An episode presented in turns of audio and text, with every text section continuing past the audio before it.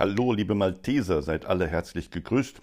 Und wenn es euch nervt, dass ihr jetzt alle eine persönliche WhatsApp bekommen habt und der ein oder andere sogar noch eine E-Mail ins Postfach, dann war das, verzeiht mir, mein Versuch, euch allen dieses Hallo zurufen zu können und zu hören, wie es euch ergeht mitten in dieser Pandemie, die ja noch eine Weile dauert. Ja, Klaus, ich weiß, ich soll das nicht dauernd betonen, aber ich kann es ja nicht ändern. Das sind die Gegebenheiten, in denen wir leben, in denen wir uns organisieren müssen, in denen wir unseren Dienst machen müssen, in denen wir uns daran erinnern, dass die Abstandsregelung noch viele Monate andauern werden und dass wir ganz oft noch mit dem Mund-Nasenschutz rumlaufen und dass wir, aber das haben wir alle gelernt, inzwischen wissen, was Hygiene ist und wie es funktioniert. Allen Gruß und es ist schön, die ersten Rückmeldungen zu haben. Das Dutzend ist bald voll und es gab den einen oder anderen schönen kurzen Chat und Kontakt. Das freut mich sehr. Die Einsatzbereitschaft all derer, die gesagt haben, ich bin ein Malteser, was gibt es zu tun, die ist ein ganz hohes Gut, die ist ein Segen. Und so will ich euch alle ja schon wieder darauf aufmerksam machen, damit dieser Segen funktionieren kann und damit der Einsatz auch vonstatten geht, brauchen wir Organisationssoftware, sonst ist das für einen Einzelnen wie für mich äh, nicht zu schaffen, jeden zu motivieren, jeden einzuteilen, jeden in Dienst zu schicken. Also guckt doch mal, dass ihr einen Modus findet, wie ihr mit der HiOC-Software entweder über den Webbrowser oder über die App zurechtkommt und gebt Rückmeldungen und Anmerkungen. Die guten Nachrichten, die inzwischen eingetrudelt sind, sind, ja, Abud, herzlichen Glückwunsch, hat im fernen Marburg inzwischen ganz still, heimlich, leise und sehr erfolgreich sein Physikum bestanden. Das ist der Ritterschlag. Das ist das große Eingangstor auf dem Weg zu einem Mediziner. Große Mitfreude. Ich weiß, was du da geleistet hast und viele andere aus dem Bereich auch. Toll, tolle Geschichte. Wir haben die eine oder andere Rückmeldung. Es ist mit dem Libanon-Projekt jetzt bald dran, dass es neue Nachrichten gibt und wir da auch klarer sehen, was da zu tun und zu machen ist. Wir haben für die anstehenden Dienste in der Sozialkirche, auch besonders für den anstehenden Herbst und Winter und die Möglichkeiten, die sich für uns da bieten, Planungen begonnen. Es muss ein sauberes Hygienekonzept her, es muss Sicherheit vor allem auch für die beteiligten Helfer her und es muss noch einiges nachjustiert und gemacht werden. Das schaffen wir. Es geht um die Jahreshauptversammlung. Da komme ich mit einem ersten Vorschlag.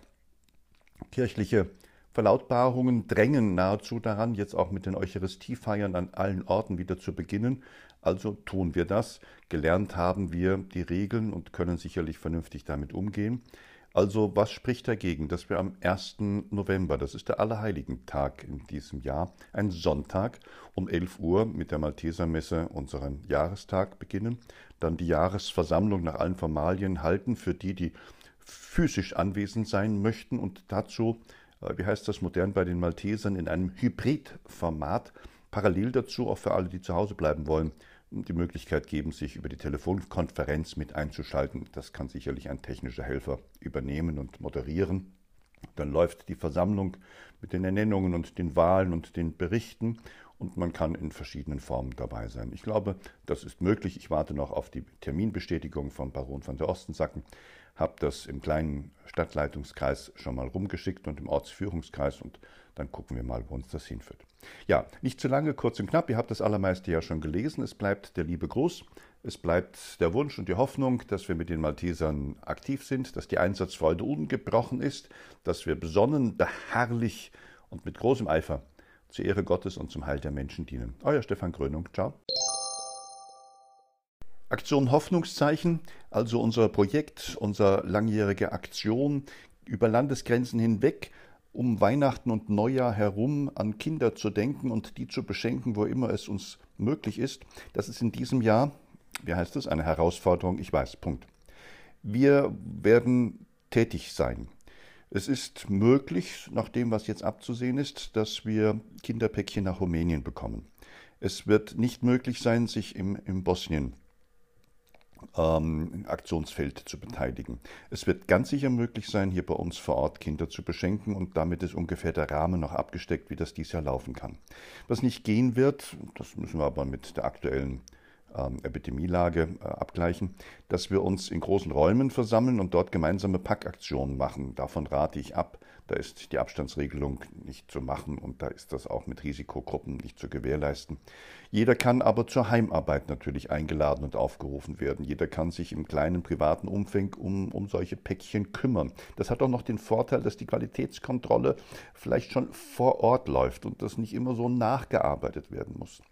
Wenn also, ihr lieben Malteser, ihr an dieser Kinderaktion mitmachen wollt, wenn ihr euch verantwortlich fühlen könnt und wenn ihr diesen Einsatzauftrag annehmt, dann organisiert in eurem engsten Bekanntenkreis Weihnachtspäckchen, Schuhkarton, Weihnachtstüte und was da so für etwa 10, 12 Euro alles reinkommt, das wisst ihr, das kennt ihr, das könnt ihr nachlesen auf der Aktion, Aktions-Homepage Malteser Aktion-Hoffnungszeichen.de und auf Facebook werde ich auch demnächst beginnen mit den Nachrichten. Wir sind spät dran, das liegt aber an so vielen Dingen und dies Jahr können wir sagen an der Pandemie. Aber lieber die Gnade der letzten Minute als irgendetwas nicht gemacht und nicht getan. So soll es laufen, so soll es gehen. Dazu äußere ich mich auch noch schriftlich. Bis dahin macht mit, werbt, organisiert, seid dabei, helft den Kindern über Ländergrenzen hinweg. Ciao. Abgesagt und ausgefallen, nee, nicht ganz ausgefallen, liebe Freunde, liebe Malteser, sind die europäischen Begegnungstage. Erinnert sich der ein oder andere noch dran? Wir hatten ja vor ähm, zwei Jahren eine fantastische Woche mit viel Engagement, mit viel Erlebnis, mit viel Freude äh, in Kassel, vor allem im Stadtteilzentrum West, mit der Eröffnungsveranstaltung in der Friedenskirche und, und, und, und, und, unseren Sanitätsdiensten, unserem Hilfsdiensten in Küche und Ähnlichem. Es war wunderschön. Es sollte wiederholt werden, das war für dieses Jahr geplant. In diesen Tagen hätte es dann stattfinden sollen und Corona bedingt. Ja, wurde auch die Präsenzveranstaltung abgesagt. Es gibt eine ganze Reihe von Online-Formaten, weil Europa ja nach wie vor brennt, weil Europa ja nach wie vor ein ganz großes Thema ist, weil Europa eine dringende Notwendigkeit ist. Ähm, das erleben wir in diesen Tagen, wo wir über Lesbos nachdenken und das Flüchtlingslager in Moria. Das erleben wir in diesen Tagen, wo Europa, wenn es um die Steuerung und die Hilfe in einer Pandemie geht, äh, völlig versagt. Da gibt es keine großen Absprachen zwischen den Ländern. Europa ist in der ähm, Pandemie gerade ziemlich gebeutelt und geschüttelt. Wir haben wahnsinnig hohe Infektionen in Spanien und in Frankreich und vielen anderen Ländern auch und können nur in Deutschland hoffen, dass das für uns so weitergeht, wie es gerade weitergeht. Ja, herzliche Einladung, auch dieser Europa-Begegnung, diesem Projekt, wo wir uns mit den Maltesern angeschlossen haben, gewogen zu bleiben. Die Informationen findet ihr auf der Homepage der Kasseler Europa-Bewegung.